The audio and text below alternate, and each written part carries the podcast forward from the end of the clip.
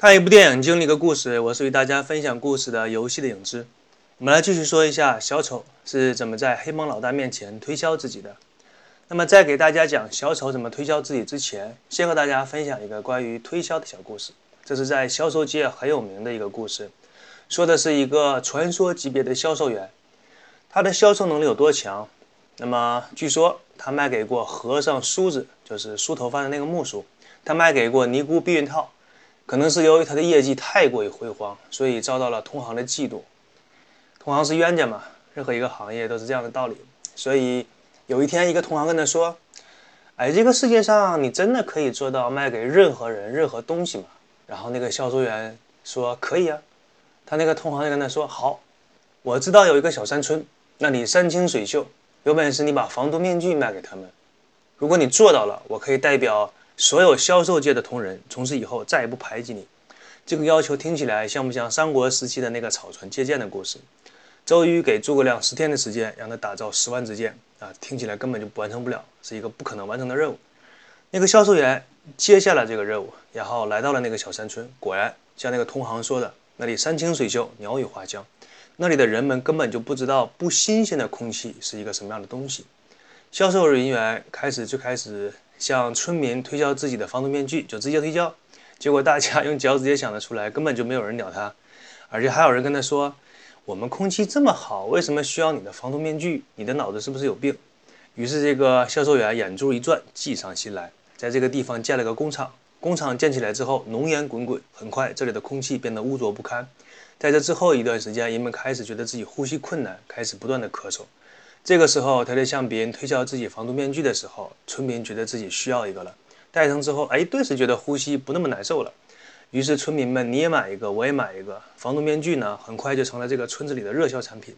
终于，村子里面有一个好奇的人问那个销售员说：“哎，你这个工厂整天浓烟滚滚，二十四小时不停的生产，究竟里面生产是什么东西呢？”销售员非常的奸奸诈的笑了一笑，说：“防毒面具。”这个就是关于那个传说级别销售员的故事。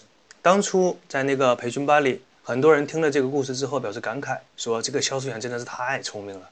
但是我从第一次听到这个故事到今天回忆起这个故事，都觉得这个销售员是为了达到目的不择手段，总觉得这个钱挣得有些肮脏。哎，算了，仁者见仁，智者见智吧。总是有人会欣赏这个故事的。今天拿出来给我的听众分享一下，也算是给大家额外的讲个故事吧。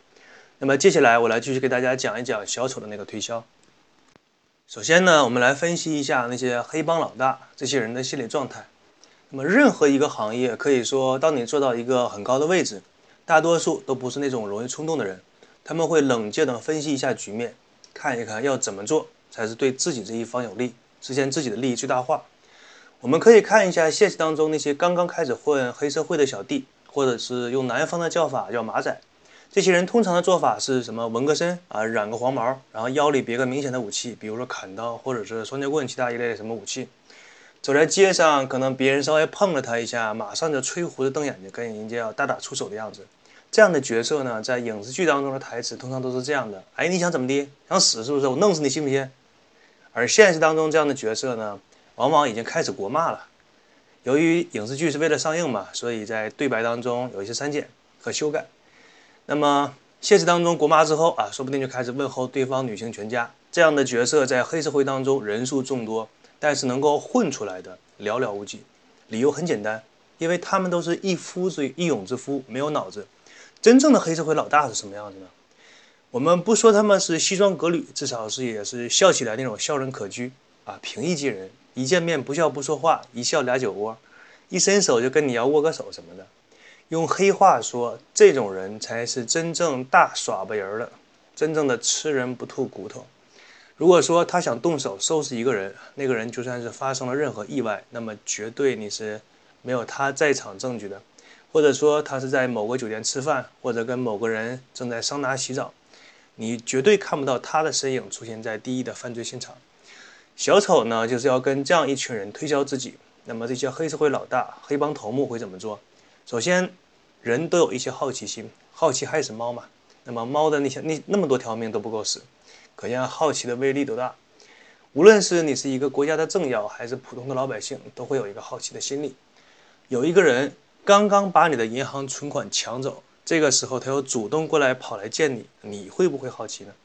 在影片当中，大多数的黑帮老大都很好奇。那么当然，凡事都是有例外的。比如说，在这些头目当中，就有一个比较冲动的黑社会老大，马上就要弄死小丑。但是其他的老大都说：“哎，我想听一听他想说什么，然后我们再动手也不迟。”这个时候，黑社会老大和他身边的黑帮精锐人员，哎，所有的人的枪可以说都是默默地对准了小丑。那么，按照综艺节目主持人的话来说：“啊，这位选手，请开始你的表演。”这个时候，小丑的口才就成就了他的这一次表演。可以说，好汉长在腿上，不好意思，好马长在腿上，好汉长在嘴上啊，口才很重要。那么小丑，首先他想说的并不是自己在意的东西，而是对方这些人在意的东西啊，这个很高明。这个在营销学上叫做满足对方的需求。小丑的话大致的意思是这么说：他说，现在让我们把时间拨回到一年前。所有的警察、律师，还有这个城市的人们，他们都不敢惹你们，他们都畏惧你们。你们是这个城市的主人，你们是这个城市的老大。但是看一看你们现在的样子，一群大男人躲在一个秘密的地方，还要必须在白天出来行动。你们是在一起做集体的心理相互的治疗吗？是什么东西？是什么让你们变成了现在这个样子？那么我来告诉你们吧，蝙蝠侠。是蝙蝠侠让人们看到了你们本来的样子，你们的懦弱，你们对他的恐惧。这个城市的人们已经不再害怕你们了。小丑一开始说的这段话非常有煽动性，他直接切中了黑帮老大们的要害，并且明白他们想要什么。他们想恢复到一年前自己称王称霸的样子，同时他也指出了他们现在为什么会沦落成这个样子。有一些东西，你一旦失去，人们就开始怀念它。比如说你的健康，比如说你的爱情。当你走路一瘸一拐的时候，你会怀念自己当初健步如飞、跑跳自如的样子。那么黑社会老大也是同样的心理，他们也是怀念自己曾是在城市里边称王称霸的样子。但是蝙蝠侠夺走了他们拥有的这一切，所以小丑的话打动了这些黑帮老大。得到认同之后，那么接下来的对话就好办了。有一个黑帮老大问：“那说。”我们要怎么做才能回到一年前的样子？然后小丑说：“非常简单，我们杀掉蝙蝠侠。”然后大家都笑了，说的有个黑帮老大问小丑说：“要杀掉蝙蝠侠，你要多少报酬？”小丑想了想说：“你们所有财产的一半。”这个时候，很多很多黑帮老大都觉得这个数字太荒谬了。其中一个头目还要过来杀掉小丑。小丑这个时候敞开了自己的衣服，里面装满了手雷。手雷上连着绳子，只要小丑的一只手一拽那个绳子，屋里的人可以说都会陪着小丑去另外一个世界。当然，那个要杀小丑的头目，最后在小丑离开的时候，还是放出了狠话，悬赏，他要悬赏要小丑的性命，说死的小丑五十万，活的小丑一百万，我悬我出这个价格悬赏要小丑的命。当然，这个时候黑社会那些老大们还没有想雇佣小丑去杀掉蝙蝠侠。但是，当蝙蝠侠把黑社会老大们的存款、财产全部弄到手之后，再加上光明骑士哈维·邓特将这些黑帮老大告上法庭，那么这个这些人终于被逼上了绝路。于是，他们花钱雇佣小丑，雇佣了自己都无法掌握的一个疯子。可以说，这是一个鱼死网破的决定。但是，处于在黑社会老大的位置上，同时也可以说是他们能做出唯一的选择。我们可以设想一下，这里如果黑帮老大不雇佣小丑的话，他们会有什么样的行为？那么只是等着蝙蝠侠在黑夜里清理他们的财产，等着哈维·邓特在白天将他们告上法庭，肯定是不能这样做的。这个俗话说得好呀，是人怕鼻来马怕骑啊，兔子你把它逼急了，还张嘴咬你一口呢，更何况是黑社会老大呢？当黑暗骑士蝙蝠侠和光明骑士哈维·邓特要把这些黑社会老大一网打尽。那么这些黑社会老大毫无疑问是至少要抱着同归于尽的打算，请了小丑出马杀掉蝙蝠侠。在 DC 漫画世界当中，流行一句话说：“民风淳朴，哥谭市啊，人才辈出。”阿卡姆作为阿卡姆精神病院头目的小丑，他一出手，那自然是神仙放屁，非同凡响。那这里插播一条小小的广告，就是那些黑帮老大打算聘请。那么小丑的时候，小丑对当初自我营销、嘲讽自己的那个黑帮老大出了杀手。他以假扮尸体的方式混到了黑帮老大的身边，然后用刀子逼住了他的嘴。接下来，小丑给了这个黑帮老大讲述了自己那个脸上伤疤的来历。那么在这里呢，请允许我模仿一下小丑的那种疯狂，因为我个人对小丑这个角色也是比较喜爱的。在我模仿小丑的那种状态的时候，我先来一段免责声明。什么叫免责声明呢？说白了就是我把丑话说在前面，你们听了我下面的这话，下面这些话呢产生任何不良的反应，那跟我就没有一毛钱关系了啊。首先，有任何心脏病的听众，请不要收听下面的声音，郑重承诺，下面的声音容易引发癫痫。请大家适当收听。家里有孩子呢，请将孩子抱得远一些，退到安全距离。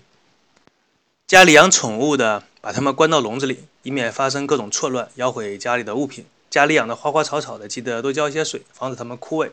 啊，好，能够坚持听到现在的听众呢，说明你的你对生命已经没有太多的疑问了。那么接下来开始我的表演啊，我来模仿一下小丑那种疯狂，好不好的，像不像的不敢说，大家听个乐呵吧。啊，你知道这个伤疤是怎么来的吗？